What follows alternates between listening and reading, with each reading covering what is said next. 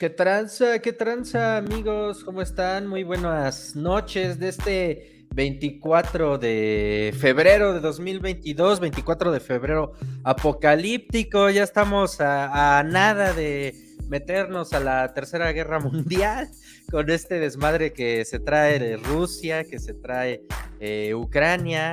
Estamos aquí transmitiendo en el Tribuna de Necios. Sean bienvenidos. Yo soy el Búfalo Tatanca y pues les mando saludos a todos los que se empiezan a conectar aquí a las redes sociales del Tribuna de Necios. Recuerden que estamos en vivo transmitiendo desde Estudios Manacar y pues hoy nos despertamos con este, esta noticia que al final eh, pues nos preocupa a muchos, le preocupa al mundo porque Putin ya reaccionó y ya dijo que pues le va a dar sus cacahuatazos a Ucrania.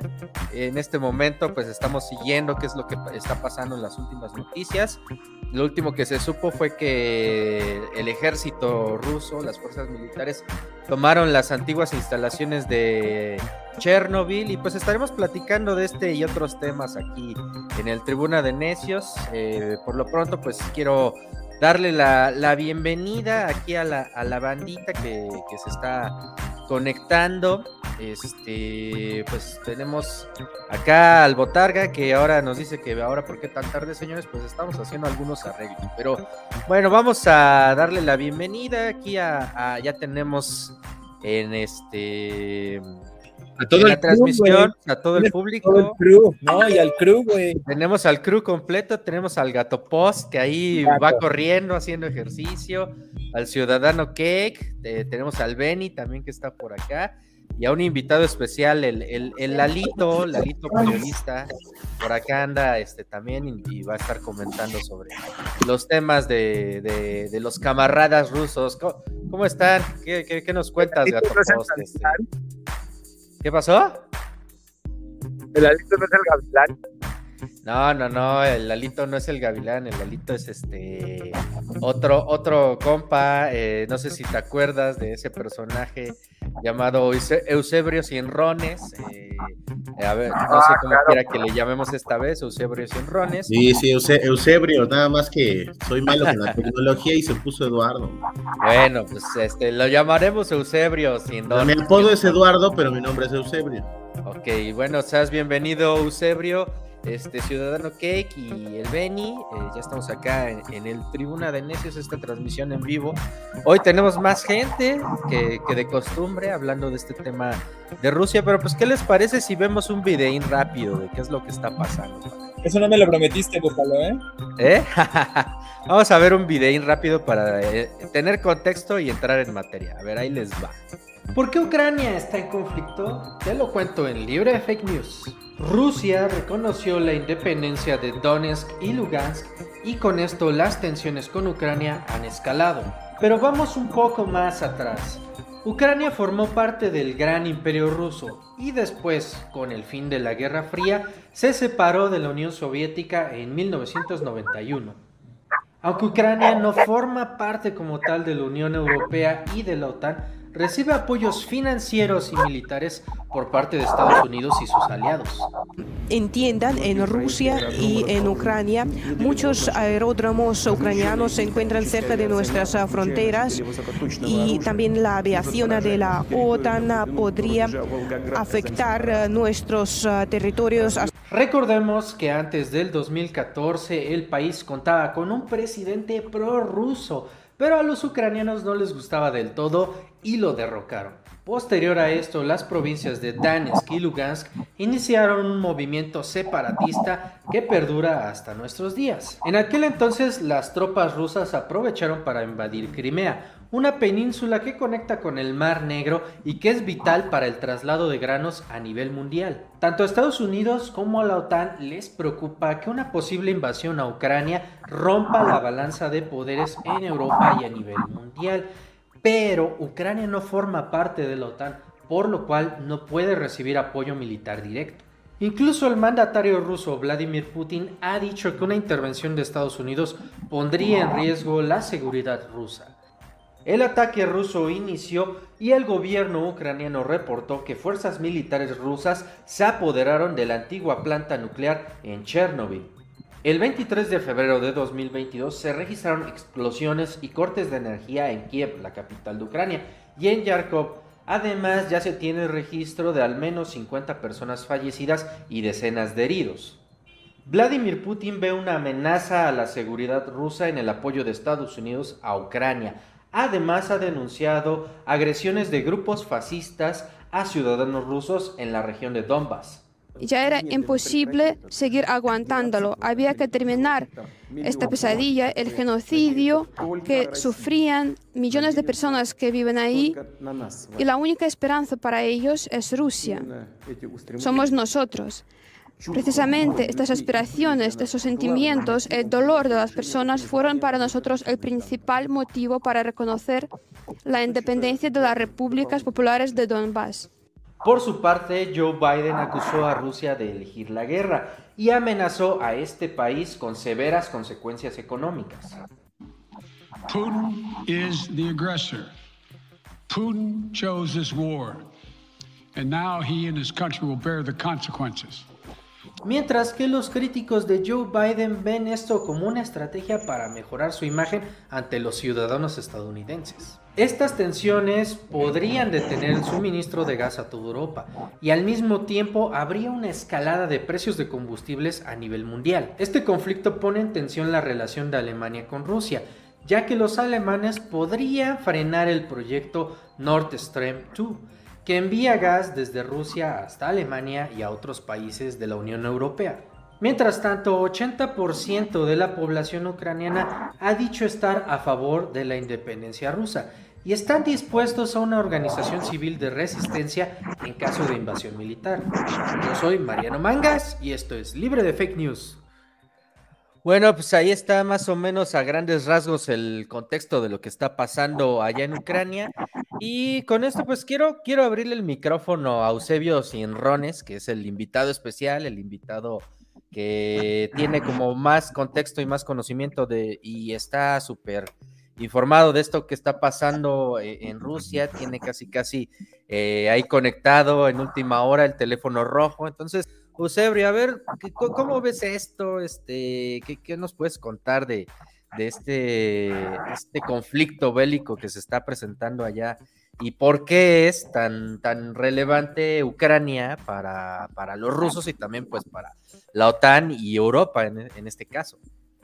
¿Qué tal? ¿Qué tal? Pues gracias por la, la, invitación, en efecto, por la chamba que tengo, tengo que estar conectado eh, bueno, bastante informado, mejor dicho, de, lo que está sucediendo. Y pues aquí lo que creo que está sucediendo, y eso es algo muy claro, es nuevamente eh, la conformación de dos bloques, no al viejo estilo de la Guerra Fría, yo no me atrevería a decir eso, pero sí de dos bloques económicos, porque sabemos que la guerra ahora es muy económica. Eh, por un lado, eh, Rusia tiene interés en Ucrania desde hace mucho tiempo, desde tiempos de la Unión Soviética se sabe, Ucrania perteneció a la Unión Soviética, fue una de las repúblicas socialistas soviéticas. Eh, sin embargo, tampoco podemos creer en el maniqueísmo de creer que, todo se basa en, un pasado histórico. Aquí lo que sucede es, Rusia quiere dominar la parte este de Ucrania por dos motivos. Uno, porque más del 50% de, la población de estas regiones, que son Donetsk y Lugansk, son rusas. Hablan ruso el 90%, o sea, es una región enteramente rusa. Y así ha sido desde hace muchos años. Entonces, lo que quiere Rusia es controlar esta parte para que Ucrania no tenga forma de invadir Rusia en algún momento. Y no Ucrania, porque el ejército ucraniano es un ejército muy débil. Aquí entra la otra parte, la parte de Occidente, obviamente dominada por los países de la OTAN, principalmente por Estados Unidos. Lo que quieren es unir a Ucrania a la OTAN, que es un país integrante de la OTAN, y de este modo abrir un camino para que en un posible conflicto bélico, geopolítico, eh, internacional, haya forma de invadir Rusia a través de Ucrania. O sea, el miedo principal de Vladimir Putin es que Occidente un día se ponga las pilas y se, le ocurre atacar por la parte oeste de, Rusia. Entonces, Rusia lo que quiere evitar a toda costa es eso, una posible invasión de, Occidente. Obviamente sabemos que Vladimir Putin es un hombre con, pues con tintes bastante autoritarios, es algo que se sabe, es alguien que no se anda con medias tintas, entonces a la primera provocación que él recibió, eh, respondió. Y también hay otro elemento muy importante, que en realidad las regiones de Donetsk y de Lugansk, que forman parte del Donbass, que es la región este de Ucrania, eh, está liderada por separatistas rusos desde 2014. Vamos a llamarles como una especie de autogobierno. De hecho, se autoproclamaron repúblicas independientes desde 2014. ¿Por qué desde 2014? Porque en 2014 Rusia se anexiona a Crimea. La península de Crimea también es muy importante por la cantidad de energéticos que hay ahí. Eh, Ucrania además es uno de los exportadores de gas y de combustibles más, más fuertes del mundo. Entonces es toda una estrategia que también tiene Rusia para controlar el mercado energético. Que además sabemos que eh, los combustibles y en general todo lo que viene de, digamos, de restos fósiles ya va para afuera. Entonces, de algún modo, Rusia quiere presionar también para que los precios del petróleo suban. Y esto es algo que además beneficiará a Estados Unidos, es algo de lo que no se habla. Porque Estados, el primer país que se beneficia en, elevar los precios de los combustibles es Estados Unidos. Porque Estados Unidos es el principal productor, ¿no? Y refinador además de, de petróleo. Entonces, más o menos ese es el contexto, es un contexto bastante complejo, donde creo yo no hay buenos ni malos, simplemente cada facción está viendo por sus intereses y creo sí, en ambos lados hay un discurso hipócrita sobre promover la paz, cuando creo que en el fondo los intereses económicos son los que dominan. Vámonos, ahí está este un análisis muy rápido de Eusebio Cienrones que das en un punto muy importante, que a final de cuentas, o sea, eh, tanto Vladimir Putin como Joe Biden se están mostrando como sus héroes de, cada bando. Eh, pero pues en realidad los que están quedando en medio pues son los ucranianos, ¿no? Eh, mi buen Benny, ¿tú cómo ves este conflicto ayer? Este, ¿Cómo te agarró este anuncio de... Tribuneros, Bola de necios y anexas, ¿cómo están? Los saludo. La verdad es que me agarró pues como el tigre de Santa Julia. La verdad es que yo ya estaba dispuesto a dormir y la situación se empezó a descontrolar en la redacción porque pues por ahí de las nueve de la noche empezaron a darse estos primeros bombardeos, ¿no? Ya entrada pues este la noche, ¿no? Alrededor de la, de la medianoche ya esto estaba más que declarado y la situación se antojaba muy compleja. Eh, coincido completamente con, nuestro ebrio 100, 100 rostros. Este, este, porque a final de eh, es que se le hacen 100 rostros después de tomar tanto, tanto tipo de licor, ¿sabes? Ah, eso sí. Este, el, tema es muy, muy, muy complejo. No, no, no podemos definir de qué lado estar de una manera muy simplista porque sencillamente no funciona así. Yo veo muchos comentarios en redes sociales donde dicen de no, pues el tío Putin, ¿no? Y muere el imperialismo yanqui y vemos el otro extremo donde dicen de no, maldito Putin. Pero realmente creo que hay similitudes entre ambos bandos y es el tema del imperialismo. ¿En qué punto se encuentra cada una de estas dos potencias para determinar cuáles son los territorios. Ahora, quiero hacer un símil que justo espero sacar para la columna de mañana, y es esta parte de cómo un país sumamente poderoso aprovecha todo su, toda su fuerza para invadir uno más débil. Y no sé si le suene, pero en aquellos entonces, por ahí de 1846, hubo una historia muy parecida de este lado del charco, donde justo una zona donde había mucha gente que hablaba un idioma preponderante y, ese, y mucha gente no se identificaba como de ese país.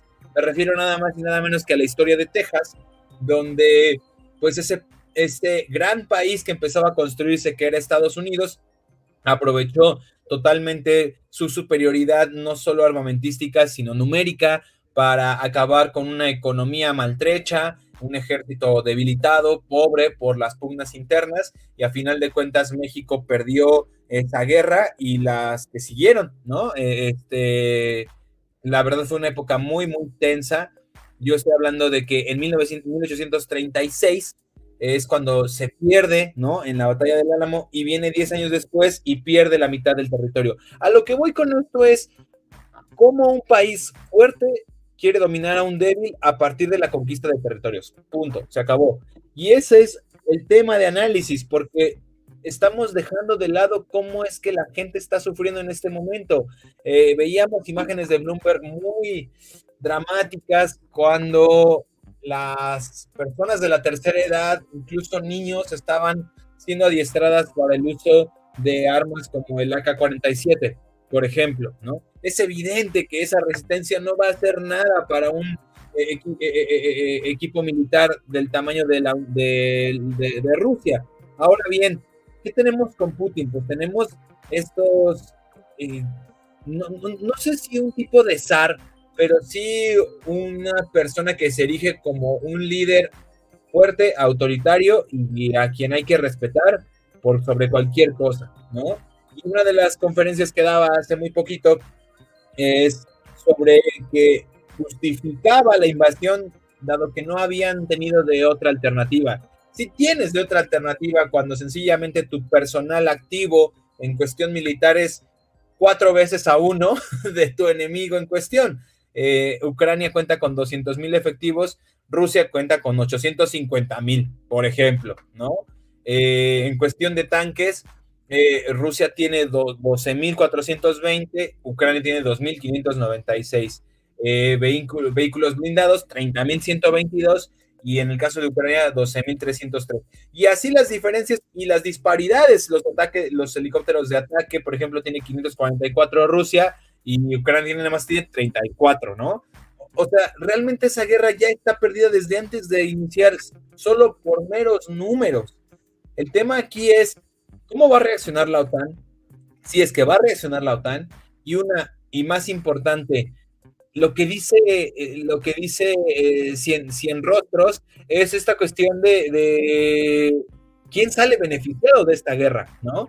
A mí me, me molesta, y debo decirlo, cuando dicen, es que es la tercera guerra mundial, no, no estamos ni de cerca en esta postura. No hay manera de que esto se le pueda parecer a lo ocurrido en 1939, el primero de septiembre, cuando Alemania invadió Polonia. No hay forma. ¿Y por qué no hay forma? Porque sencillamente las condiciones eran otras. Había una situación de suma vulnerabilidad económicamente hablando y no puedo decir que en este momento hay esa vulnerabilidad. China está creciendo a un ritmo promedio muy, muy alto. Estados Unidos crece también muy fuerte. Las economías europeas también se han fortalecido. No hay ese mismo calor de cultivo. Yo sí quisiera que los medios de comunicación fueran un poco más responsables al momento de decir o cabecear una nota que es o no es la Tercera Guerra Mundial. No lo es, punto. No va a pasar. Nadie en su sano juicio quiere esa Tercera Guerra Mundial. ¿Dónde vamos a ver las consecuencias? En la parte económica. El propio Putin pide que no segreguen a Rusia de un sistema donde él se asume parte y es el sistema capitalista. Entonces, eso no va a pasar. La verdad es que yo esperaría que esta guerra termine pronto, pero no se ve ni de cerca una tercera guerra mundial, gracias al divino o a la o, en quien quieran creer. Ahí está la opinión de, del Benny, que, que, ya anda por acá. Él, él no quiere y, pide que no exageremos en el sentido de que ya se está hablando de una tercera guerra mundial. Y por acá había un comentario que mm, por ahí decía Dice Ramón Magallanes Álvarez, dijo Helber, la tercera guerra mundial terminarán peleando, peleando con piedras y palos. Y a ver, pues Ciudadano Cake, para que no te duermas, este, ¿cómo ves el tema de hoy de, del Tribuna de Necios? ¿Me escuchó? Sí, te escuchas ahí. Perfecto. Sí, los medios eh, van a hacer lo suyo y van a estar inflando este evento porque para ellos se traduce en cobertura, se traduce en números, se traduce en ventas, se traduce en eh, pues comerciales, comerciales que les van a generar cuantiosas eh, ganancias. Sobre, sobre eso van los medios, todos lo sabemos. Pero yo quiero retomar eh, un poco el contexto que daba el buen Cienrones hace rato sobre lo que es este conflicto. Ya el gato nos, nos hablaba el martes, ¿no? Sobre el tema y lo, tiramos un poco de, de a loco. Eh, pero tenía razón, ¿no? Ya estalló esto el, día de ayer. Eh, al menos sí, este ataque armado que está ejerciendo Rusia contra, pues ya, eh, las fronteras y, más allá de, Ucrania, ¿no? Pero vámonos al contexto, como bien decía este Cienrones, pues esto hay que recordar que es una lucha de poder, es una lucha de equilibrios. Hay que recordar que después de la Segunda Guerra Mundial comenzó lo que los analistas y los historiadores han llamado la Guerra Fría, en la que el mundo se componía en dos bloques que detentaban pues, el poder político y económico alrededor del mundo. Este bloque occidental capitalista encabezado por los Estados Unidos y el bloque oriental eh, comunista encabezado por pues, la entonces Unión de Repúblicas Soviéticas Socialistas. En 1991, como ya todos sabemos, eh, después de la perestroika y por X y Y se disuelve la URSS y entonces se quedan los Estados Unidos y las potencias de Occidente como Inglaterra, como Francia, como los, digamos, ya las cúpulas dominantes del sistema económico global, ¿no? Este, a pesar de que, pues, China siempre ha ejercido esta contraparte. Esto que está pasando ahora yo creo que tarde o temprano iba a reventar, porque la estrategia de los gringos, de los Estados Unidos, después de la Guerra Fría, ha sido desmantelar, ha sido desmembrar todas las eh, viejas repúblicas, todas las viejas eh, áreas, todas las poblaciones, los países, que de repente eh, pudieron o podrían todavía hasta el día de hoy, como lo estamos viendo, representar una amenaza de reagruparse con Rusia y de volver a formar este bloque, este bloque que ahora se llama Federación Rusa y que puede, de cierta manera, disputarles el control del mundo, el, control del poder económico y político eh, alrededor del mundo.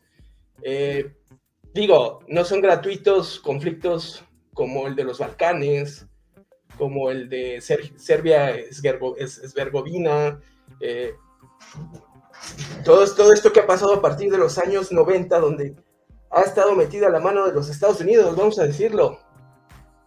Ha estado metida la mano de los Estados Unidos financiando, eh, digamos que patrocinando grupos separatistas cuya misión principal ha sido pues el fragmentar eh, las posibilidades de que se reagrupara, ¿no? Ya no vamos a decir la Unión Soviética, pero sí el poder de los rusos, que aún, aún al día de hoy sigue siendo, este, pues, un contrapeso, un equilibrio al, al poder occidental.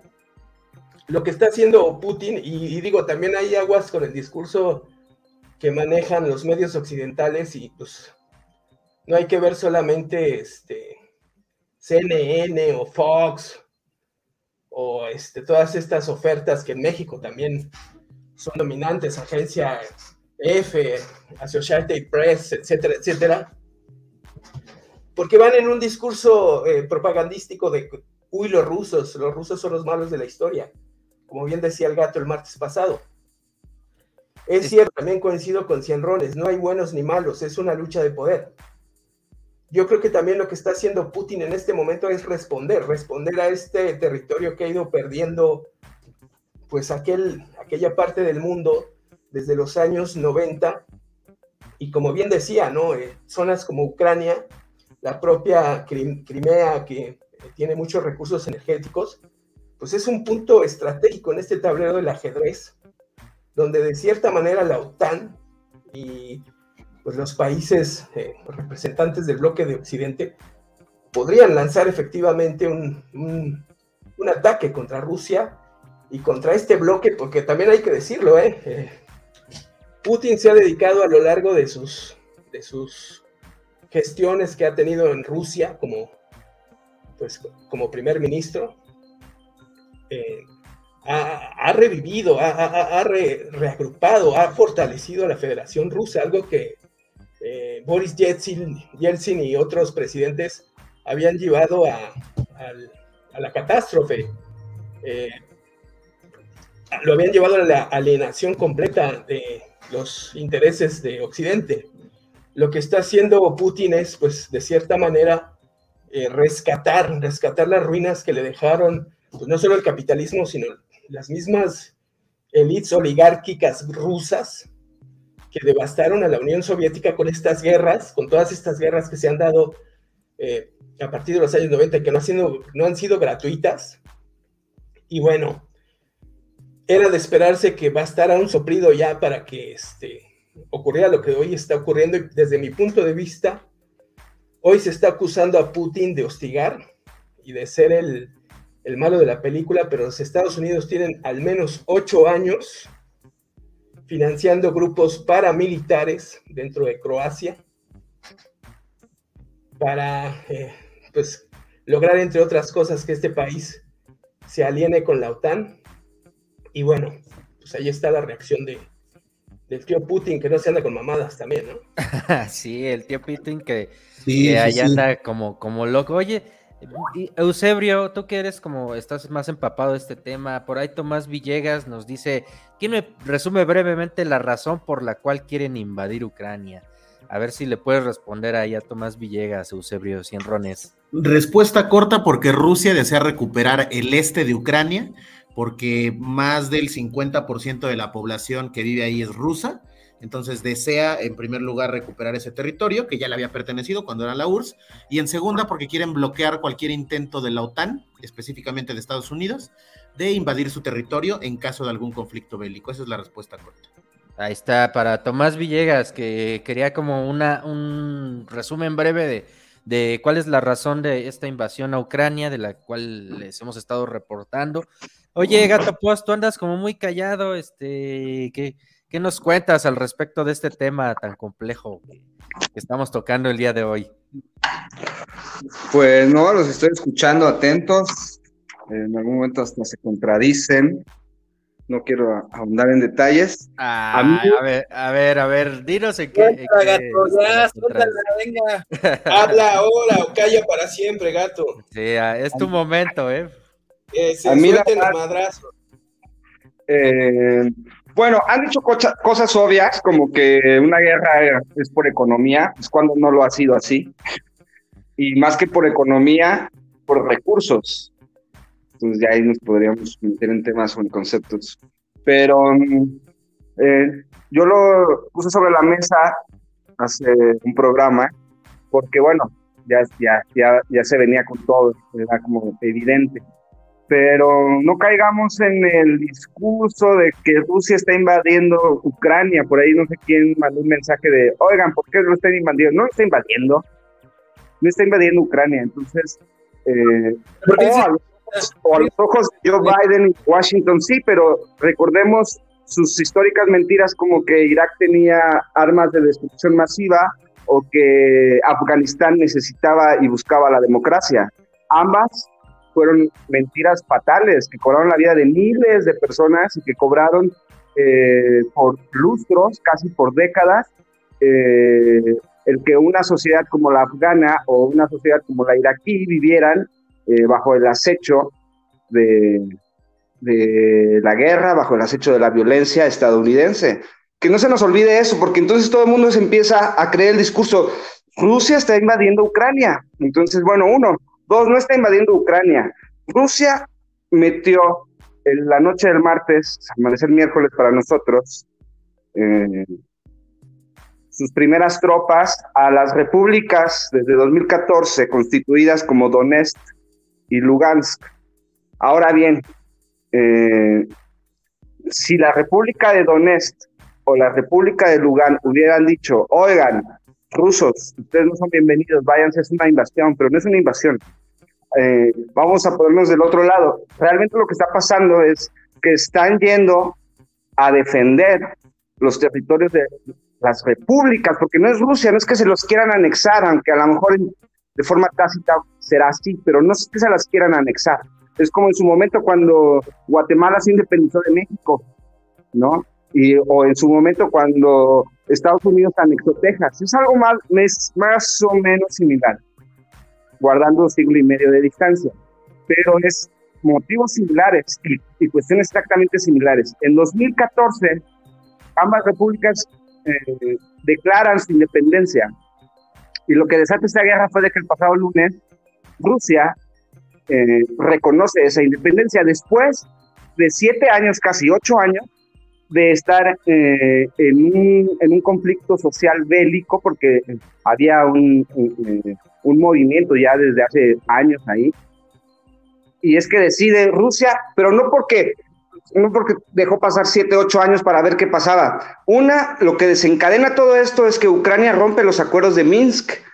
Eh, Minsk es la capital de Bielorrusia y es ahí donde se pusieron varias líneas sobre la mesa, entre ellas era reconocer la independencia de estas dos repúblicas. Bueno, no solo no reconoce Ucrania que se le desprendan sus dos repúblicas más al este que tiene, sino que financió, y no necesariamente el, régimen ucraniano, sino aquí sí podemos hablar de Europa o de Occidente y específicamente de Estados Unidos, financiaron grupos paramilitares pro derecha, pro occidente, eh, desde hace 5 o 7 años están ahí en guerra.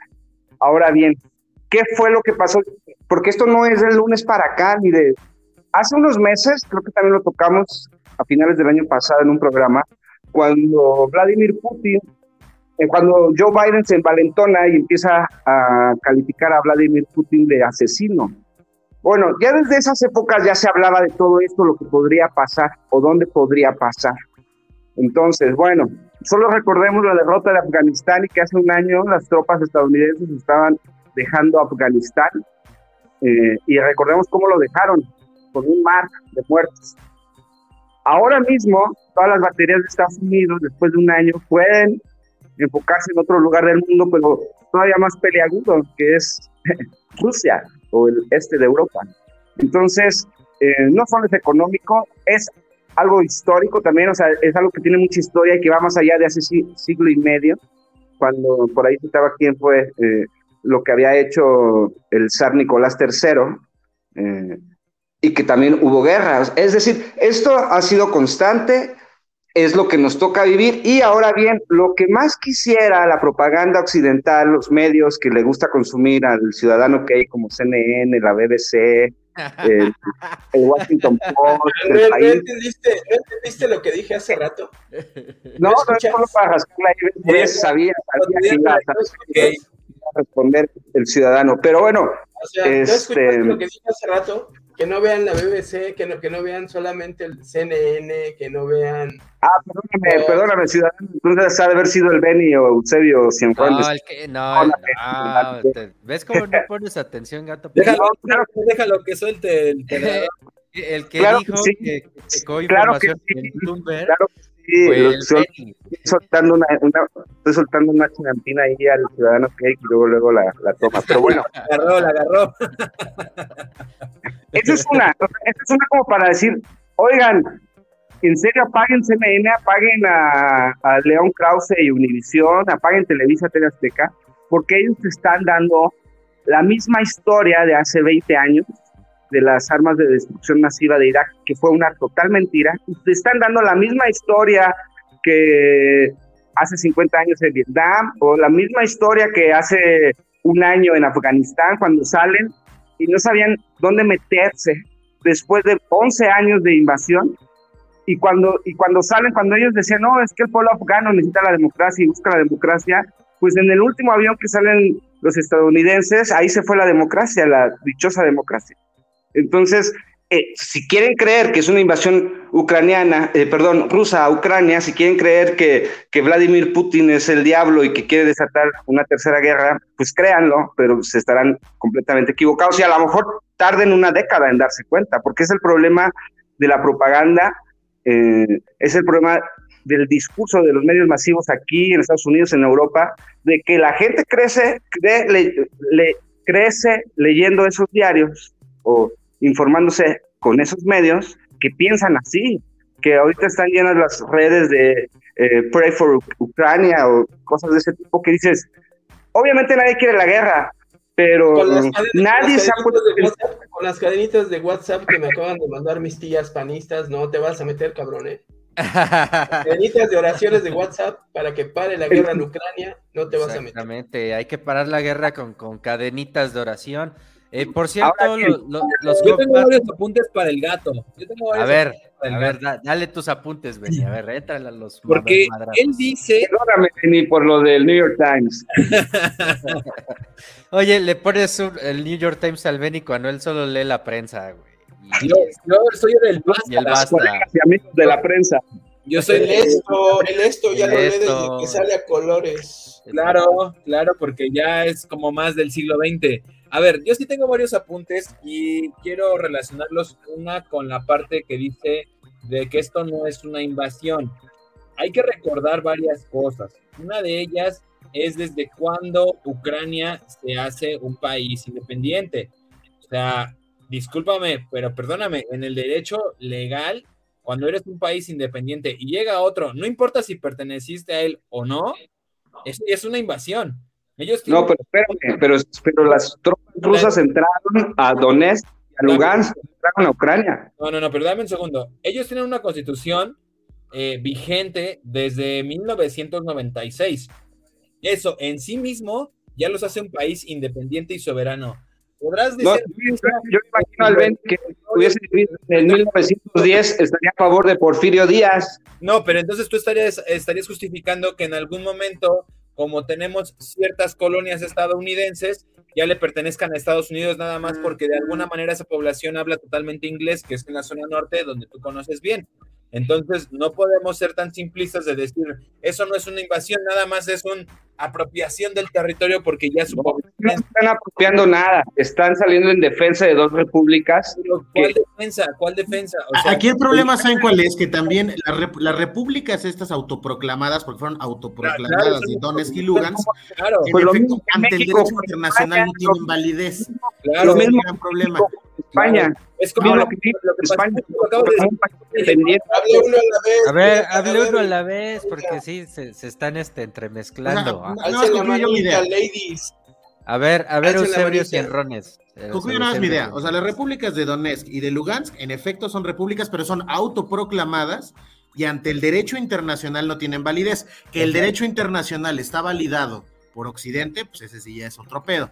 Pero en eso, o sea, coincido en que sí es una invasión, porque sí lo es en términos de derecho internacional nada más, pero si analizamos los grises y los matices de la realidad, pues tampoco puede ser considerada invasión, porque en efecto lo que está haciendo el gobierno ruso es proteger a sus comunidades que ahí viven, que además cabe mencionar han sido constantemente atacadas desde 2014 por grupos neonazis ucranianos y por las mismas fuerzas militares de Ucrania. Entonces creo que las dos interpretaciones son válidas dependiendo del ángulo en el que se observe. Claro, y aquí Yo Claro, A ver, a ver, a- de, de volada, de volada. Aquí A ver, vamos, el, el dato podría justificar que el País Vasco buscara su independencia hace unos años y que O Barcelona, Cataluña. bueno, es que tú estás hablando de la época cuando México era un imperio en 1821 y que se sepa- separó también Costa Rica, o sea, todo Centroamérica era imperio mexicano, ¿no? O sea, Exacto, o sea, o sea, ¿por ¿cuál es la diferencia con que se autoproclamen? Pues en algún momento también Estados Unidos se autoproclamó. podemos ir y darle una madre a Centroamérica porque de alguna manera pertenecieron a México hace 200 años. Creo yo que ese es un análisis muy simplista y tendríamos que centrarnos más en la zona estratégica que, se- que significan estas dos regiones para Rusia y para la OTAN. Volvemos a lo que decía, a lo que decía No, no.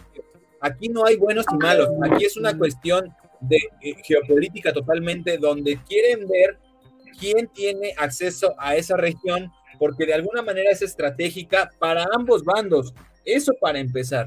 Y, de, y en segundo lugar, yo creo que quien queda totalmente desvalido es la población ucraniana, así de fácil.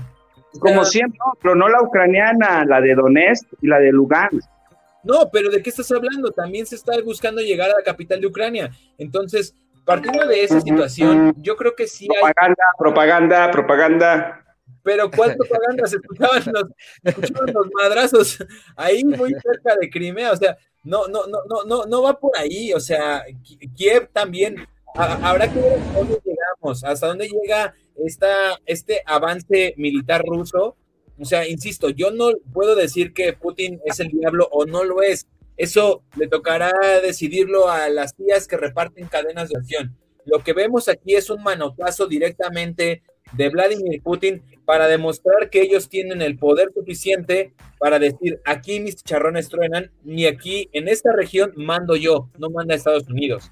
Entonces, ese es el gran asunto y el tema del gas que no hemos tocado también es importantísimo. Los ductos que surten aparte de Alemania y buena parte desde Europa, de esa zona, de Europa del Este, son controlados y pasan por, esos, por ese país. Entonces, habrá que ver cuál es la importancia no solo estratégica, sino económica de el avance militar ruso en esta, en esta región.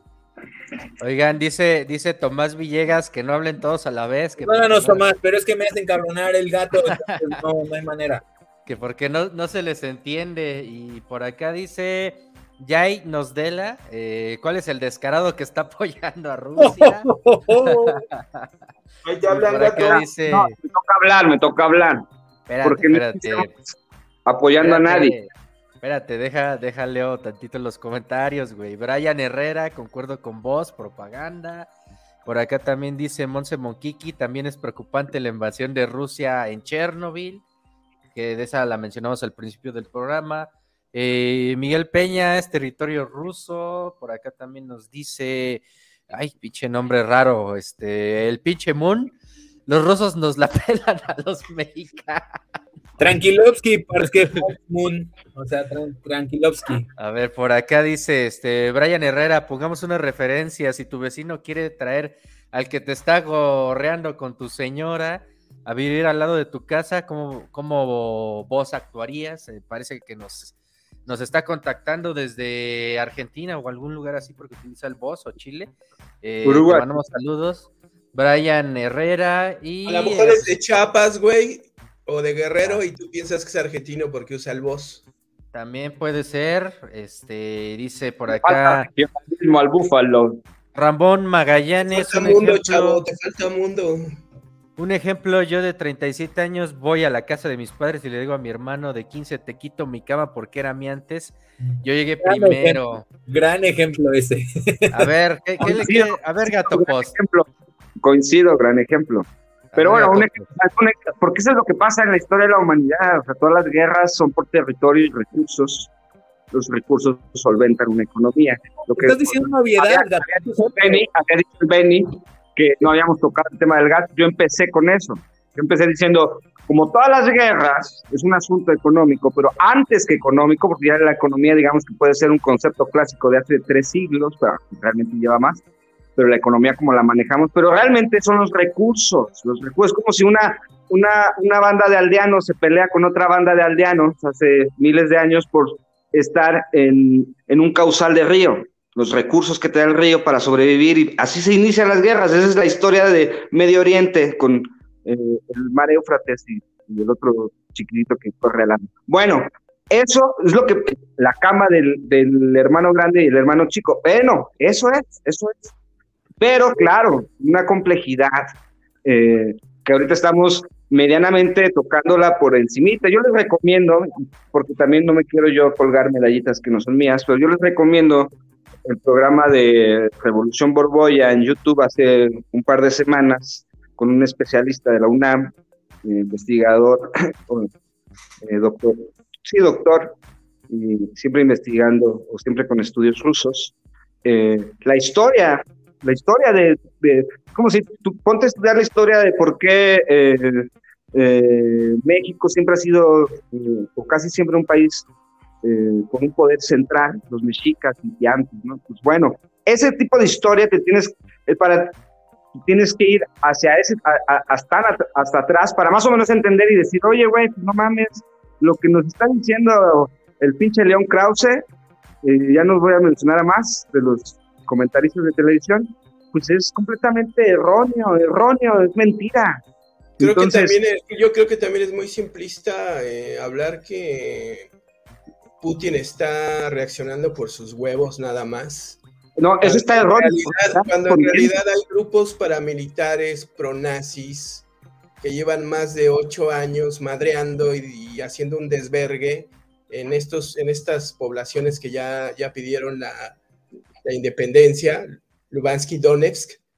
Y esta es, o sea, sí es muy seguir la propaganda occidental, ¿no? Solamente es ver eh, que Putin es el malo o es el diablo o es el, el provocador, cuando los Estados Unidos, lo repito, desde los años 90 y hace ocho años, o un poco más desde 2014, como bien señalaba Eusebio Cienrones, vienen haciendo un desvergue en, dentro de Croacia. Y si están pidiendo la, la, independencia estas dos, estas dos poblaciones es por eso, porque ya no aguantan el desmadre que, que, está pasando en, pues al menos en sus regiones. Y si realmente fuera tan beneficioso la ayuda de la OTAN o la influencia de la OTAN a la que los quieren este, anexar, bueno, a, a Croacia en general, pues no se estaría independizando la gente en estos momentos. Oigan, fíjense, por acá hay una nota que traen los de Sputnik eh, en español. Esos son nuestros cuates.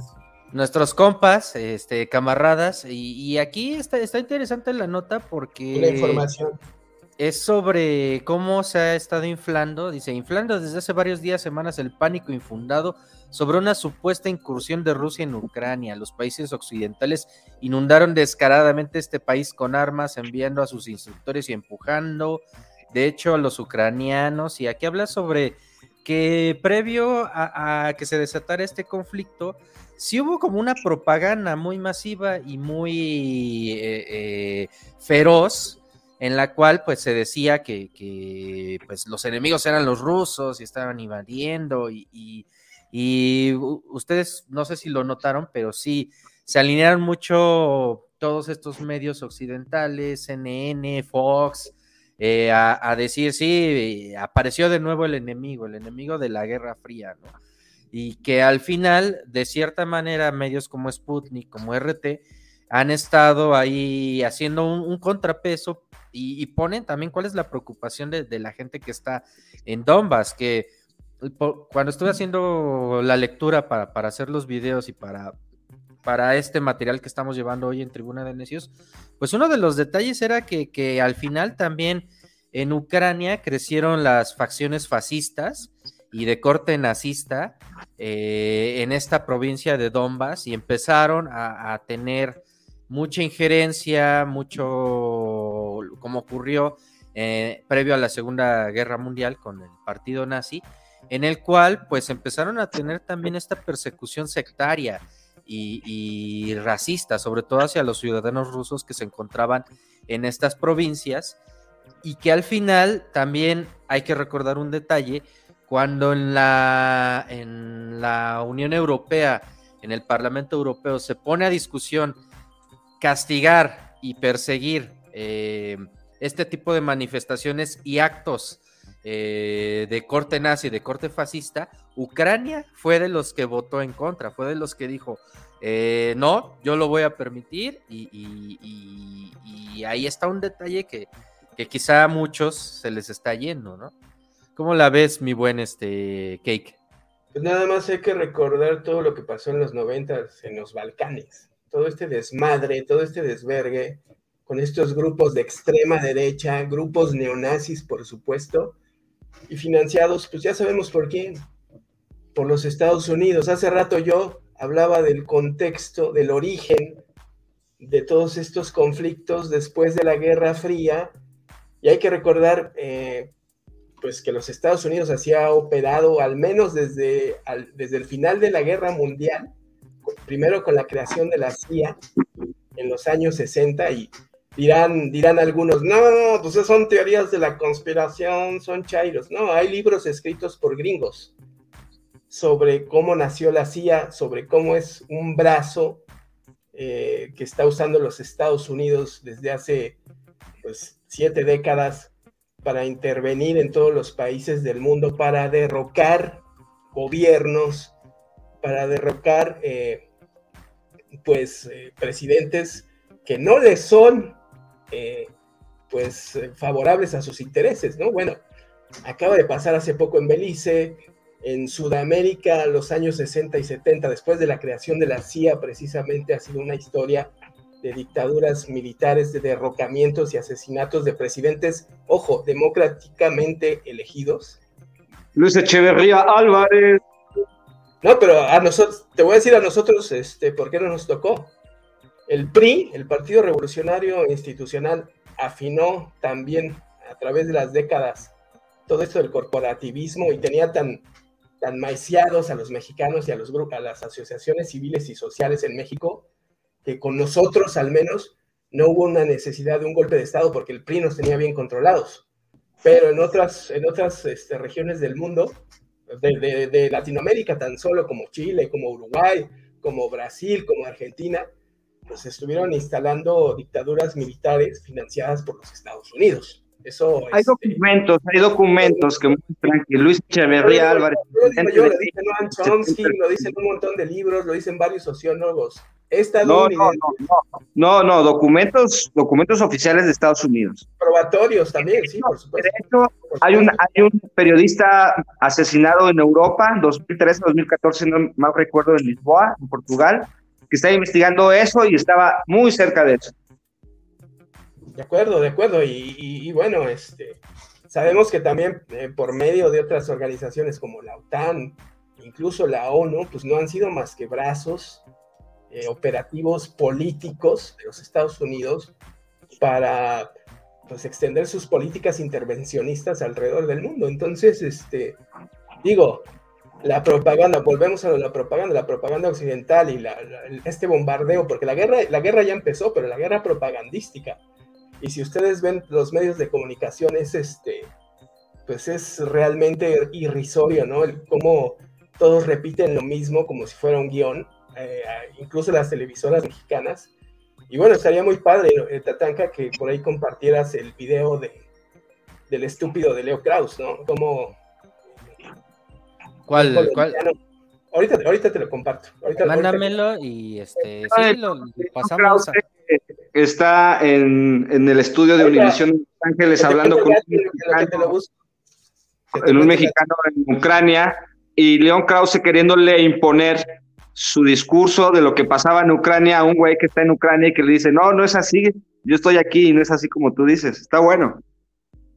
A ver, Benny, este, tú andas como muy callado ¿no? en, este tema. Este, culpa de, es, culpa esta parte de la propaganda.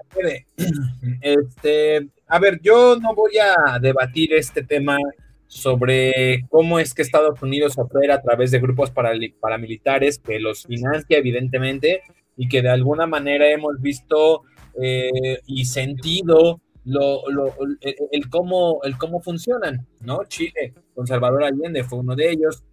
El tema que actualmente nos podría ocupar y, podría ser sujeto de análisis, que es la franja de Gaza y cómo es que cada vez eh, Israel va creciendo más, ¿no? Yo quería ahorita también tocar ese tema con la misma analogía de la cama, donde pues de alguna manera a partir de la Segunda Guerra Mundial se le coloca a, a, a, los judíos en esta zona de, de, África y, pues así al más estilo de pues esto era mío hace mil años, pues ahora me toca otra vez que sea mío, ¿no?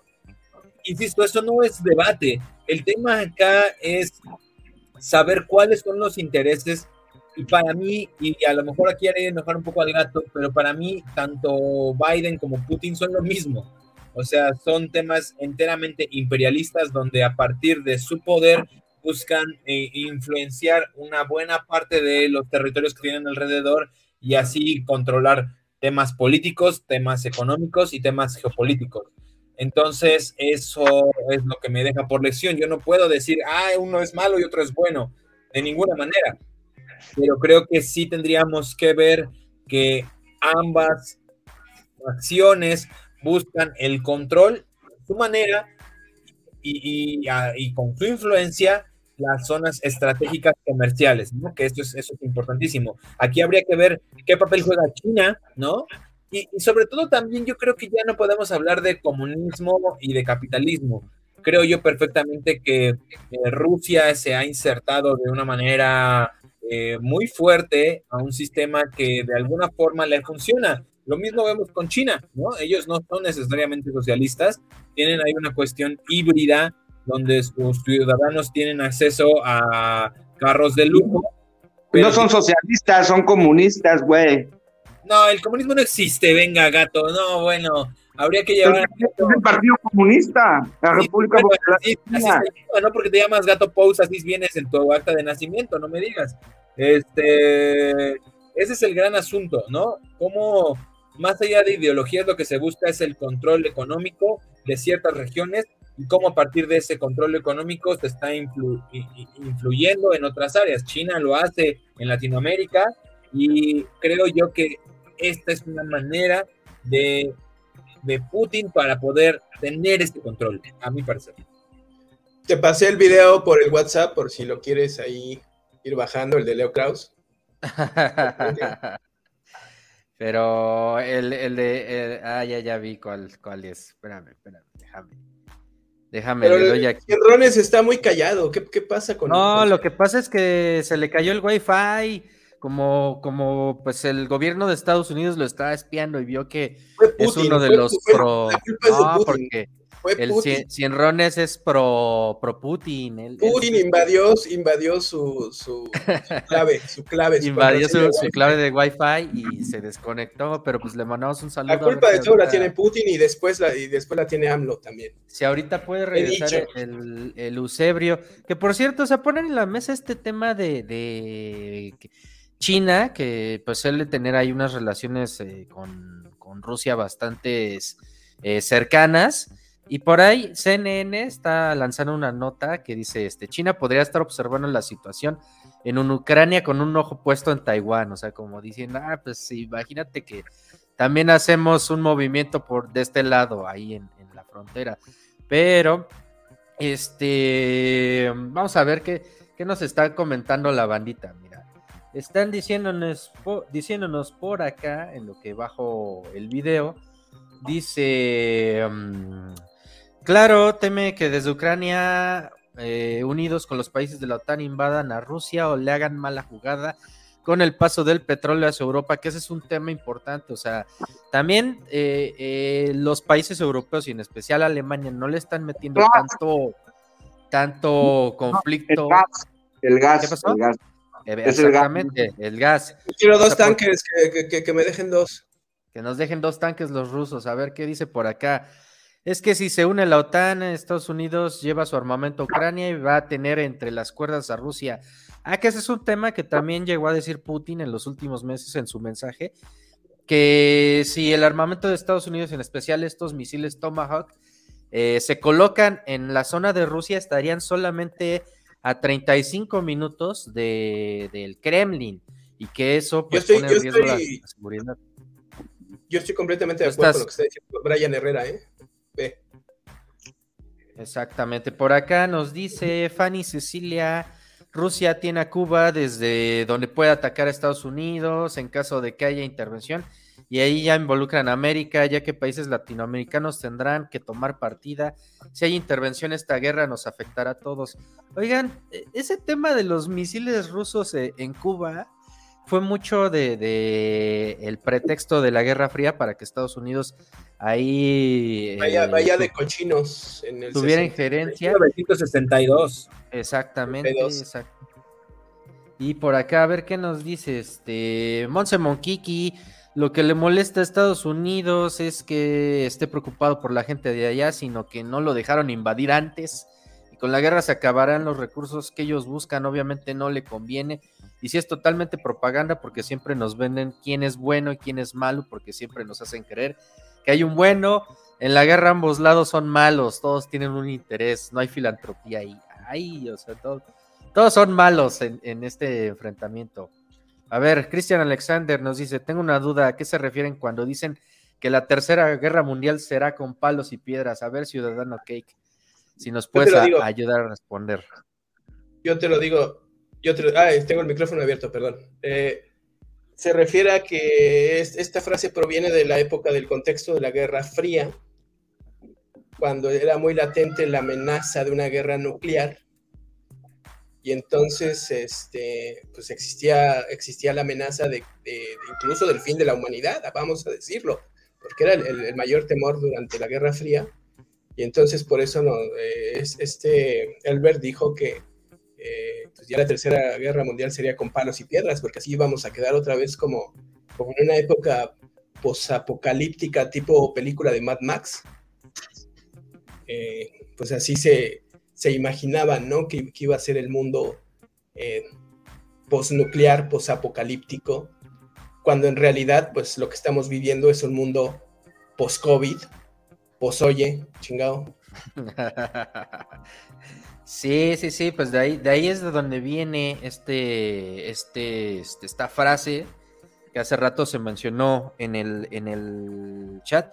Y tiene mucho, mucha razón, pero yo creo que, que o sea, antes, en, la Guerra Fría, pues solamente unos pocos países contaban con ojivas nucleares o con, con estas armas de destrucción masiva, en especial eh, la Unión Soviética y Estados Unidos, pero ahora, pues prácticamente cada país de primer mundo cuenta con su propia bomba nuclear, o sea, Rusia tiene bombas nucleares, Alemania tiene bombas nucleares, Francia tiene bombas nucleares. No, no, Mérida, no, tiene, Mérida tiene bombas también. No, error, error, error. Alemania, Alemania no tiene bombas nucleares. No, le tienen un miedo tremendo. a ver, entonces, corrígenos, gato, pues, corrígenos. A ver, va el gato, va el gato. No hay que tener y, y, son cosas como también donde se puede llevar el debate. Ya entraríamos en la, de la propaganda, pero bueno, a todos nos gusta el Capitán América, ¿no? O, o Rambo cuando va contra los socialistas, los comunistas. Toda esta propaganda eh, pues a veces sí nos lleva hasta hacer doctorados, ¿no? En estudios rusos y la chingada, pero, eh, por ejemplo, el, el, país número uno con mayor número de bombas nucleares es Estados Unidos, pero el segundo lugar es Rusia y el tercer lugar es China. Después ya vienen algunos menos. Potencias occidentales solo están Francia y Gran Bretaña. Eh, también ahí está Pakistán, India, y párale de contar, Irán, pero bueno, Irán ahí está como entre, así que no, porque um, ha sido en teoría presionada, pero Irán tiene forma de hacer bombas nucleares. Alemania no, como México no. Hablaba, el gato de, pero, pero Mérida sí tiene bombas y son bombas yucatecas, gato. Hablaba el gato de, Hablaba el gato del Capitán América y, de, y estábamos hablando de la, de la Guerra Fría. Me recordó un libro eh, muy chingón de un sociólogo gringo. Miren, eh. pero esperen, antes de, de, ver el, esa, ese libro, yo les quiero compartir que, que México sí, sí, tiene este, armas. Tenemos una arma muy poderosa y, y en este momento la van a ver. Estamos nosotros desde hace algún tiempo preparados. El poderoso Andrés Manuelovich. El poderoso Andrés Manuelovich y Alfredo Adame, Chabelo, Mamalucha, ¿Qué te puede durar los ritmos juntos si les avientas a una dame dando patadas? Nuestros poderosos este, actores militares. El doctor Simi. No más, qué bonito. Este. ¿De dónde sacaste esta mamada? Ahí está. acabamos de hacer una promoción de Nosotros no tenemos, no tenemos armas de, destru de, destrucción masiva, pero les podemos aventar de misil al qué monito.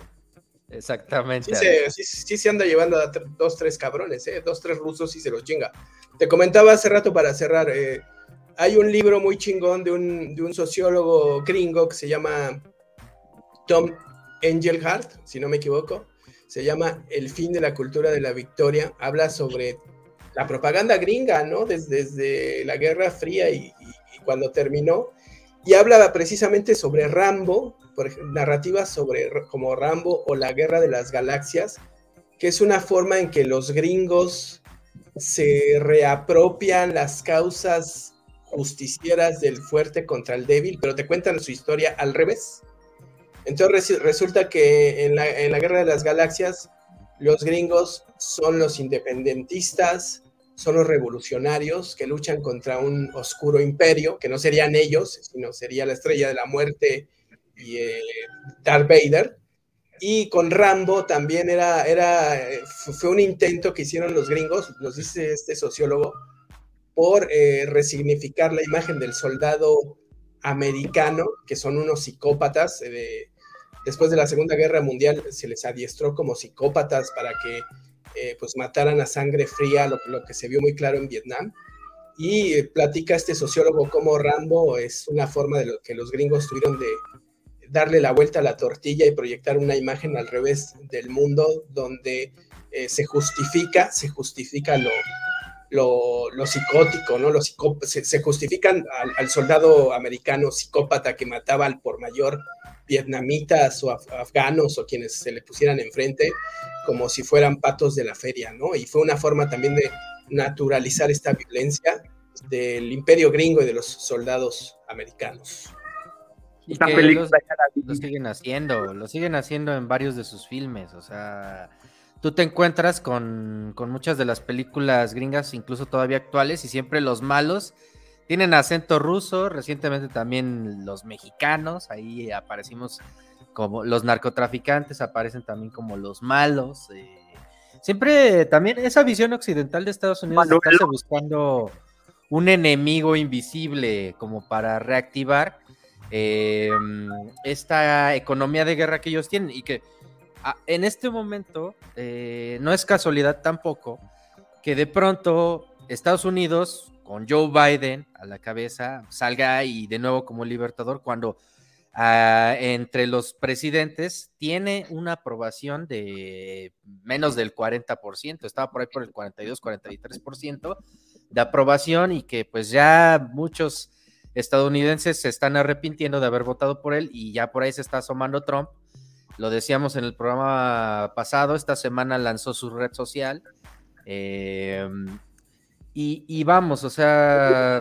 Puso la porquería, ¿eh? No sirvió. Sí, sí, no sirvió, pero te da, te da avisos de que realmente, pues también los Estados Unidos están utilizando este, esta guerra de Ucrania, pues para que Joe Biden pueda llegar con con un poco de oxígeno a las siguientes elecciones y no con un poco ya, ya, déjate las siguientes elecciones, con un poco de oxígeno al día de mañana. Oye, pero retomando lo del libro que te decía, en ese libro que les comentaba también habla, habla este autor sobre la creación de la CIA, eh, que era lo que les comentaba yo hace rato, se los recomiendo bastante, El fin de la cultura de la victoria, de Tom Engelhardt. Y tienen la portada del Capitán América.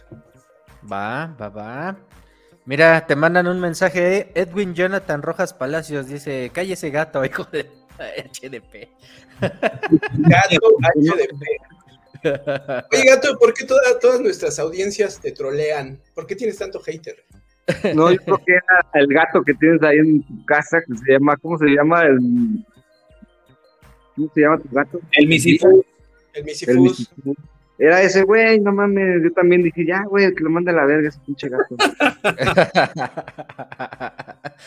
Oye, pues ya vamos cerrando este tema, ¿no? Mi tesis es sobre Batman y su evolución en el cine como objeto de propaganda pública.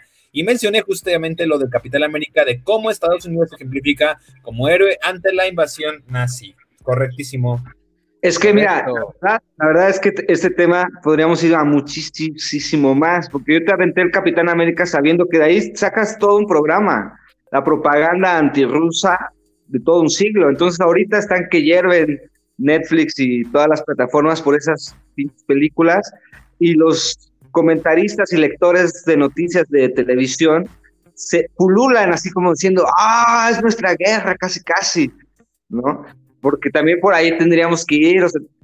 Eh, obviamente no le vas a creer todo lo que te diga eh, de forma oficial Rusia y sus medios. Ningún gobierno, ningún gobierno, hay que decir. Pero cuando tú empiezas como a, a, involucrarte más en el contexto de la historia y a leer ambos bandos, pues es muy fácil de identificar y descifrar qué, cuánta y qué propaganda está de este lado. Entonces, pues ojo ahí, podríamos seguir, vamos a seguir esto. O sea, a lo mejor la pregunta sería hasta hacia dónde llega.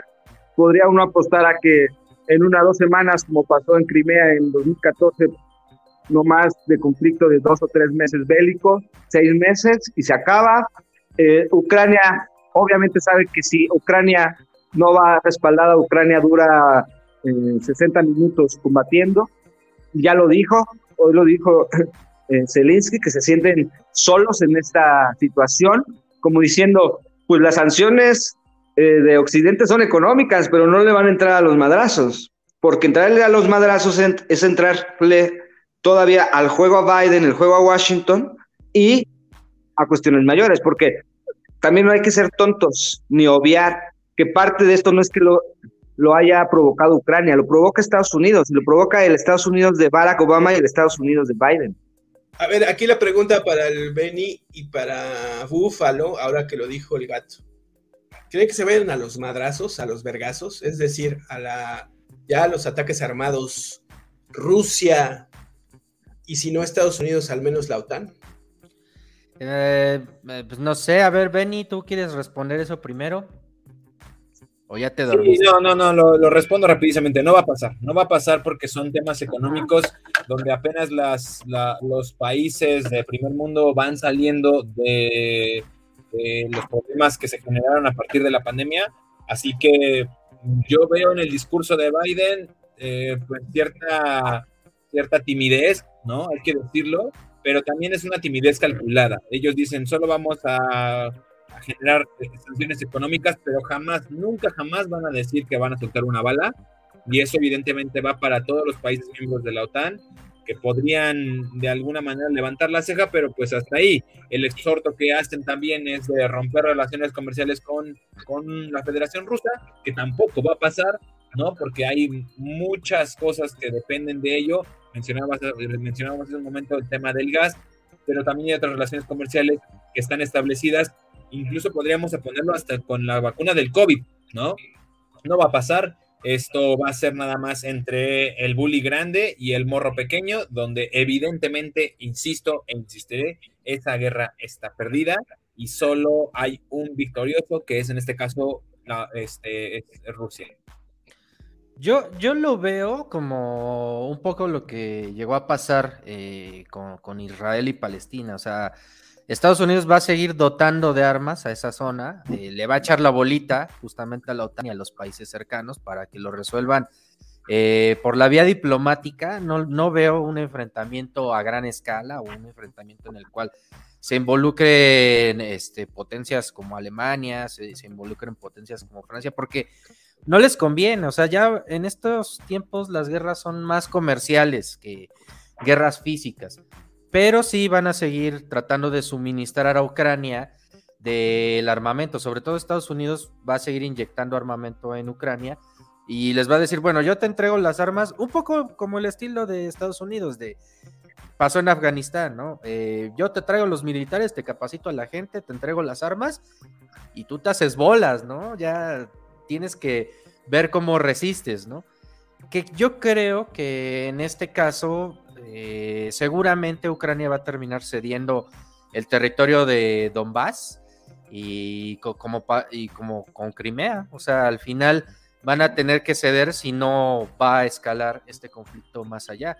Y las sanciones económicas pues van a estar, eh, mientras tanto, eh, van a, Rusia puede aguantar, o sea, porque de todos modos todavía tiene como socio comercial a China, que China los va a seguir ahí sosteniendo durante un buen rato. Entonces, eh, podríamos estar hablando de semanas, incluso meses, de, un conflicto y tensiones, sobre todo económicas, pero no, no una tercera guerra mundial, como hace rato estaba viendo ya en tendencias eh, en Twitter. Ya está en primer lugar el hashtag tercera guerra mundial. Es, demasiado exagerado. También es no entender, también es el concepto. Ahí ya para cerrar yo con el comentario, vaya, una cosa es la broma y otra cosa es eh, una dimensión en guerra mundial, ¿no? En 1939 eran las armas más avanzadas de ese momento y hoy no se comparan ni de cerca con las armas más pedorras que puede tener cualquiera de las potencias. O sea, estamos hablando de... Mira, mira, ya dice Luis Quiroz, creo que Rusia va a anexar toda Ucrania. Eso es un poco también propaganda, eso es lo que quiere, eso es eh, lo que dice Londres y lo que dice Washington y la propaganda que han soltado en medios como, ah, el último plan es que se va a anexar toda Ucrania. No, ese no es el plan, porque eh, no, no es necesario, no es necesario. Un poco hay que estudiar lo que pasó con la ex Yugoslavia y cómo se deshizo de la guerra de los Balcanes en los 90. ¿Qué es lo que puede pasar con Ucrania?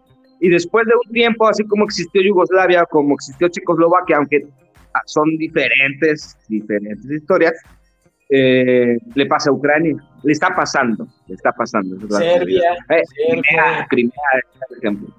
Crimea.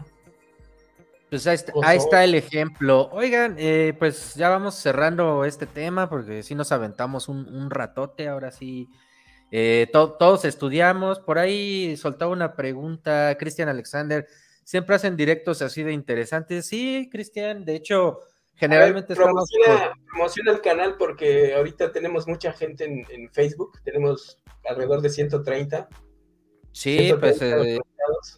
Estamos en redes sociales como arroba tribuna de necios, en YouTube, en Facebook, en Twitter, en Instagram, en Spotify. Eh, bajamos el audio de, de estas transmisiones en vivo y por si no lo pueden ver, eh, lo pueden reproducir en Spotify, lo ponen en el coche, lo pueden escuchar. Pero Ya- lo, importante, lo importante es que se, se empiecen a seguir el canal de YouTube. Tatanka. Sí, pues denle seguir, denle seguir, suscríbanse a la campanita ahí, este, no les cuesta nada, nada más un clic, un clic y, y ya está, ya. Nadie, nadie, nadie se los va a violar, no, no les va a pasar nada, no van a perder, a perder su virginidad de, de frikis, no va a pasar nada. Ustedes nada más denos seguir y ya. Y pues estamos haciendo estas transmisiones los martes y los jueves, los martes en formato Spaces en Twitter y los jueves en, en vivo, en transmisión streaming, analizando pues estos temas. Ahorita nos metimos un poco a la coyuntura internacional, pero también estamos haciendo análisis de la política mexicana. Lo que nos gusta es cotorrear también, por eso hace rato les poníamos así este un video divertido de, de, de hecho por el Ya no tenías argumentos, ya no tenías argumentos, por eso lo ya me había quedado sin argumentos, estaba, se, se me atoró el Wikipedia. Eh, por acá dice Diego Alejandro López Ortiz. Dice, la semana pasada se decía que Rusia, Rusia, Rusia no iba a atacar Ucrania y miren lo que está pasando. Lo importante es que USA no a mí me gusta Diego, Diego Alejandro. Dice, la semana pasada decía Rusia que no iba a atacar a Ucrania y miren lo que está pasando. Pero bueno, es que así es la historia de la humanidad. Tú le dices a tu mamá, ay, vengo, regreso en un ratito y regresas tres días después. O sea, es la estrategia, claro, pues eso es ya eh, política diplomata y diplomacia que al final eso traduce que es retórica y la retórica es mentira, mentira completa, como completa nos quieren hacer todo lo que nos dicen los gobiernos oficiales de Occidente y sus réplicas en todos los medios. Pero hay que leer los comentarios de la bandita que nos está viendo. Ya a ti ya te escuchamos. gato. Ya te escuchamos bastante, gato. Ya aburre. No, yo sé que a veces hay que darles un buen repasón para Agarra, que... agarra la gorra y bájatela hasta, la- bájatela hasta. Ucrania fue marioneta de la OTAN y Estados Todavía no es Unidos. Todavía no es ni siquiera miembro de la OTAN, por eso ni siquiera pueden intervenir. Ahorita las tropas francesas, las tropas francesas que pertenecen a la OTAN están instaladas en Rumania. Cálmate, se te va a subir la Oye, gato, ¿por- ¿por qué no haces tu show donde ha- hables tú solo una hora? Mándalo A a ver, ¿quién te Central aguanta, para que esté ahí contando chistes. Oigan, ¿quién le- aguanta, a ver, antes de irnos les quiero pasar un, un bonito video, miren. Ya nos vamos. Directamente desde la Plaza de la Constitución. Eh, estamos aquí en el día de la bandera, aquí cerca donde son las mañaneras. Estamos viendo precisamente la bandera más hermosa del mundo, del mundo mundial. No se pierdan Tribuna de Necios el día de hoy. Muchos temas relevantes. Sí, cómo no, buenas tardes, vámonos directo a los troleos del tribuna en los Spaces. No te preocupes, Regia. Adelante, tribuna. ¿Qué tal? Buenas noches. eh, soy Peter, Peter, Peter Mandujano. Eh, pues yo entré aquí sobre todo porque quiero saber cuál es la onda aquí, chavos. Eh, hablando de anécdotas, que escuchaba de alguien que se, se, se le atoró pues, el- el miembro. Entonces, no sé si están platicando de esas cosas, porque pues, ahí yo tengo un par de buenas anécdotas o, o están hablando de política. Digo, es lo que quisiera saber. A ver, cuéntanos tu anécdota, Tribuna. Vámonos, vámonos. Eh, recuerden, yo soy Pipi Pi, Peter Mandujano, eh, locutor muy famoso de, de Radioactivo, locutor muy famoso allá en Querétaro. Pero bueno, eh, yo les quiero platicar mi anécdota. Está está está súper cool, súper cool, chavos. Miren, resulta que, que, yo tenía, bueno, no tenía, más bien, este, yo suelo photoshopear a, a, morras cuando, cuando voy así a, a, los bares, entonces para que mis cuates piensen que pues yo tengo mucho pegue, pero bueno, en alguna ocasión eh, resultó que, que este, una chava así me ligó, se me hizo bien extraño, porque pues al final, eh, pues yo soy eh, calvo, entonces, pero eso no me importa, o sea, de repente me pongo peluquín o injertos. Eso me ha ayudado, me ha ayudado con, con, con, mi personalidad a, a, sentirme más seguro, pero bueno, bueno. Entonces, yo estaba así, eh, con esta chava, le estaba platicando, eh, pues yo soy locutor, entonces ya le conté de, cómo había do, doblado personajes, de cómo había hecho, este, pues, trabajado con Olayo Rubio, ya saben, con, con, con, esta bandita, y entonces, pues ya agarra, y, pues no estaba mal la chava, está ahí flaquita y todo, ¿no? Entonces, de repente dije, ah, ya, ya ligué, ya ligué, porque pues me dijo, no, pues vámonos a otra parte, nos fuimos a otra parte, y entonces estábamos ahí, eh, pues en el hotel, ustedes ya saben, en nuestras ondas y, y, por el estilo. Entonces yo estaba rifándome, rifando, ya saben, no sé qué que rifar. De pronto me dice. Y yo así que, no, ¿cómo? ¿Cómo, cómo le voy a escupir? No. Mi mamá me dijo que, que debo de respetar. ¿Cómo la voy a escupir? No, no, ¿qué le pasa? ¿Qué le pasa? Y ella, no, escúpeme, escúpeme. Y yo así de, no, no, pero, pero, ¿qué hago, no? Pues dije, va, pues me rifo, ¿no? Y ya que le escupo y de repente que me suelta una cachetada y yo así de, ¿qué onda? Pues que hasta el asunto ahí se me, se me cayó, pues se me cayó y de repente me escupió ella y luego me empezó a dar cachetadas y luego una tras otra yo así de. ¡No! ¡Por favor! Así en una esquina ahí y pues me sacó mucho de onda, o sea, llegó un momento en que ella estaba más prendida por sus cosas que traía que, que yo, ¿no? Yo, yo ya quería llamar a la administración de ah, ayúdenme, esta mujer está loca, está loca. No sé si de esas anécdotas son de las que están contando aquí o, o, o de qué va el asunto. Pues estábamos hablando de miembros. Ah, ya, no, este, eh, yo tengo Pero creo que iba incluido, ¿verdad? Sí, sí, sí, sí, este, pero ¿qué quieren saber o qué o cómo, por qué, por qué tanto antojo?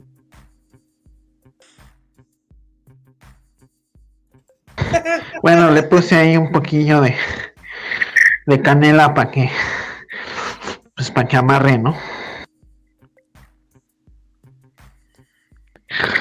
Pero así, así respiro ahorita con los tubos, perdón, ¿eh? No estoy ¿De dónde, hab- ¿De dónde nos hablas, ciudadano? Ya, ya, miren, yo me llamo Brian. Soy Brian Jair Jiménez. Y los estoy escuchando aquí en la Benito Juárez. En... Perdón, se me fue el aire. En la Benito Juárez, en Ciudad Este. Ciudad. Dejen tu muere. Gracias. Ciudad de Tehualcoyot.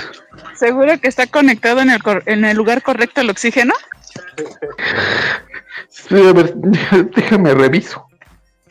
Yo creo que tiene, más bien está pegado al, al, al tubo del tanque, del tanque del gas butano.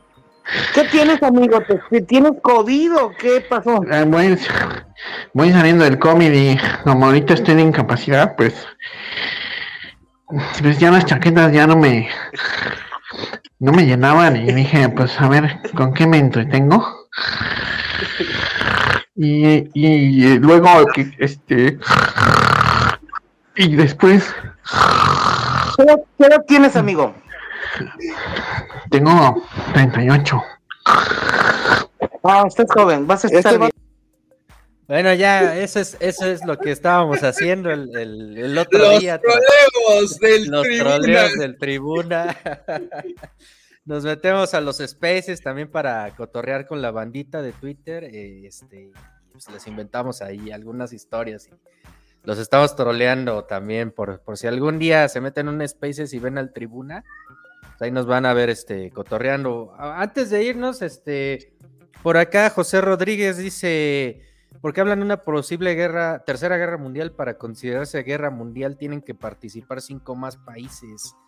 Y a grandes rasgos dice que ya estaríamos hablando de la cuarta guerra mundial.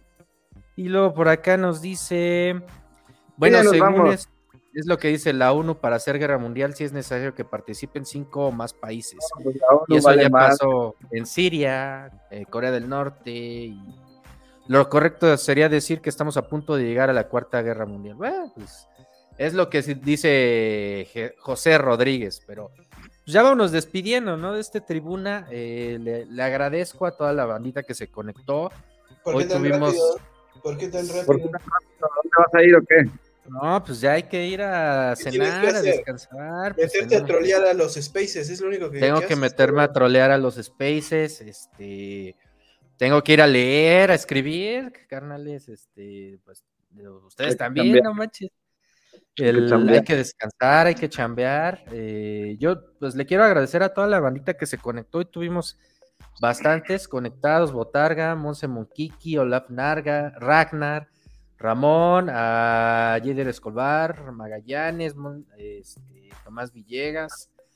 Un buen, un buen de bandita que se conectó hoy al Tribuna de Necios. Esperemos que el próximo jueves también se conecten. Por ahí eh, Daisy Pérez, hola, Daisy Pérez, este, saluditos.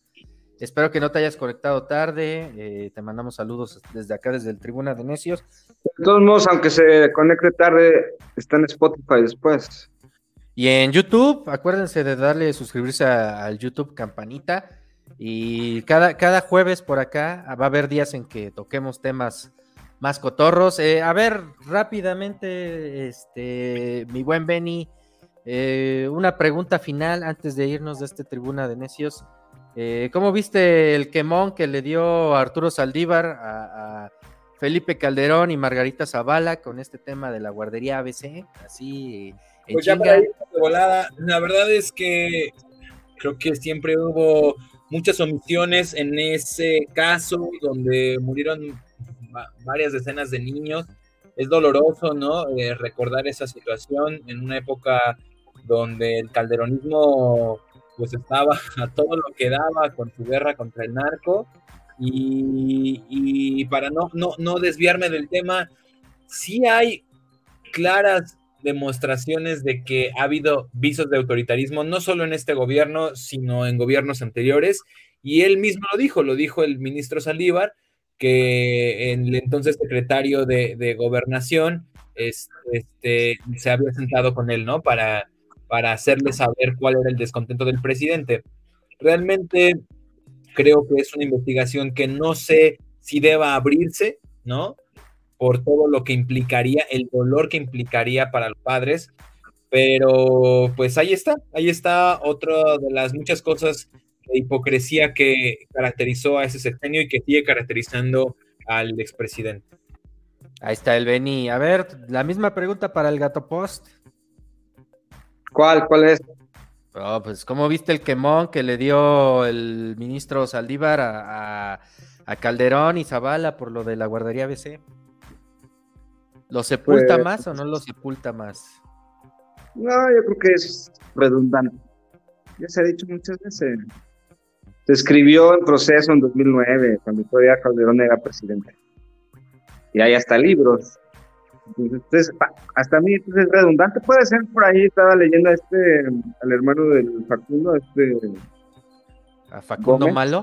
Al Facundo Malo, pero de, que por ahí también había un asunto interno en el ámbito judicial, donde él es el mero mero, eh, como desviando la atención o reviviendo los viejos cadáveres del closet de algunos otros adversarios políticos, porque eso, es lo que es Saldívar y Calderón son adversarios políticos ahora mismo. Eh, pero tendría que a lo mejor ver otras cosas por ahí. Y a lo mejor yo le doy cierta razón al Facundo Malo. Facundo Malo, alias Hernán Gómez. Hernán Gómez. Cake, este, tu comentario final ya para irnos despidiendo del Tribuna de Necios. ¿Sobre qué? Pues sobre el tema de Saldívar, sobre el tema de Ucrania, pues ya. Ah, no, no tiene punto final de Ucrania, ¿eh? Ahí les va el dato, ya Ucrania ya me dio hueva, ya. Ya no sabes qué decir, prepárese bien para la clase, profesor. Ya fue, supérenlo. Este. Ah, No, a mí me llama mucho la atención como. Oye, gato, ¿por qué nunca dejas hablar a nadie, gato? No lo puedes silenciar tú, Sí, así lo puedo silenciar. Siléncialo, por favor. Este, ya, va de nuevo. Empiezo de nuevo. Eh, ayer, eh, Julio Astillero, en la noche, en su cuenta de Twitter, en su página, en, en su canal de YouTube, transmitió una entrevista que le hizo a Gómez Mont, el que fue secretario de gobernación de Calderón, después de que se le murieran los otros dos. Se agarraron ahí a, a- a declaraciones. Y, y- y sí, pero lo, lo- lo más pati- lo, lo- lo más patético de todo es, fue cuando Gómez Mont, este abogado, es Federico Gómez Mont, ¿no? ¿Se llama? Bueno, Gómez, Gómez Mont, eh, Francisco, Francisco Gómez Mon siempre corrigiéndote el la Fran- plan. Francisco, Francisco Gómez Mont, tío de Inés Gómez Mont, ya, ya se imaginarán la, la calidad humana. eh, a mí me llamó mucho la atención cómo eh, una de sus frases fue precisamente, ya supérenlo, ¿no? Y Lo ni siquiera Fernando. Lo de la lo de la guardería ABC, ya supérenlo. Digo, me quedo con esa frase sobre cómo pinta de cuerpo entero la calidad o la poca calidad moral de estos psicópatas que nos estuvieron gobernando eh, pues en el sexenio de, del borrachín Calderón. Pues ahí está el retrato de cuerpo completo del sexenio pasado y que pues esperemos que algún día nos la justicia. sexenio antepasado. Del sexenio antepasado. Bueno, también el sexenio pasado estuvo de la chingada. Pero bueno, eh, nos despedimos de este tribuna. eh, gracias a los tribuneros que se conectaron. Gracias a la bandita que estuvo muy pendiente de este tema ruso y de nosotros. Eh, nosotros nos vamos a ir a chingar unos vodkas. eh, para, Pero que para sea, pero que este en honor del tío, del tío Putin, por favor. del tío Putin. Le agradezco a Eusebio Cienrones que se conectó un rato, no se pudo quedar más tiempo acá en el tribuna. Te agradezco a ti, el Beni, al Gato Post, que ya también se le cayeron los datos, ya se quedó sin celular, al Ciudadano Cake, a la bandita, nos dice Lilo Villorio, dice, a ver, vamos a leer los últimos comentarios. Alfonso Bermúdez dice, Díaz dice, ya hay noticias que Rumania y Estonia quieren ayudar a Ucrania. Si atacan estos países, sin duda Rusia responderá. Pues ahí está, lo seguiremos a lo largo del día. Sigan las redes sociales del Tribuna de Necios, ahí les vamos a tener el seguimiento, la cobertura. Y nos dice Lilo Vilorio, sáquense a la verga, bola de... ¡Claro! Saludos, Lilo Villorio. Saludos, Lilo Villorio. Este, los mismos deseos para ti. Eh, ya sabes que aquí en el Tribuna eh, no discriminamos eh, por ninguna calidad moral que tenga cada quien. Cuídense mucho. Yo soy el Búfalo Tatanka. Me pueden seguir en mis redes sociales como arroba el Mariano Mangas.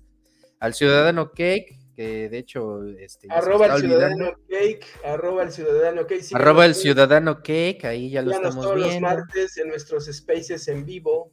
Arroba Tribuna de. Necios por Twitter. Por Twitter. Por Twitter y eh, también sigan al buen Benny como Aldo Rafaelo ahí también. Sigan los ojos del tecolote, un, un bonito portal de cultura. Esperemos pronto tener algún escritor por acá este, en entrevista.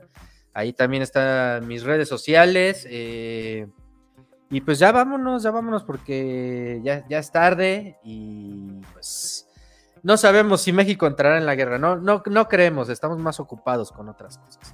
En la guerra de memes ya entró México. En la guerra de memes ya entró el Tribuna de Necios. Diviértanse, cuídense. Vámonos ya. Ríanse de la política y ríanse del mundo porque en cualquier momento se puede acabar. Esto fue el Tribuna de Necios, periodismo al Chile y periodismo en el que estamos de acuerdo en estar desacuerdo. Cuídense, porque luego les Mà 嘞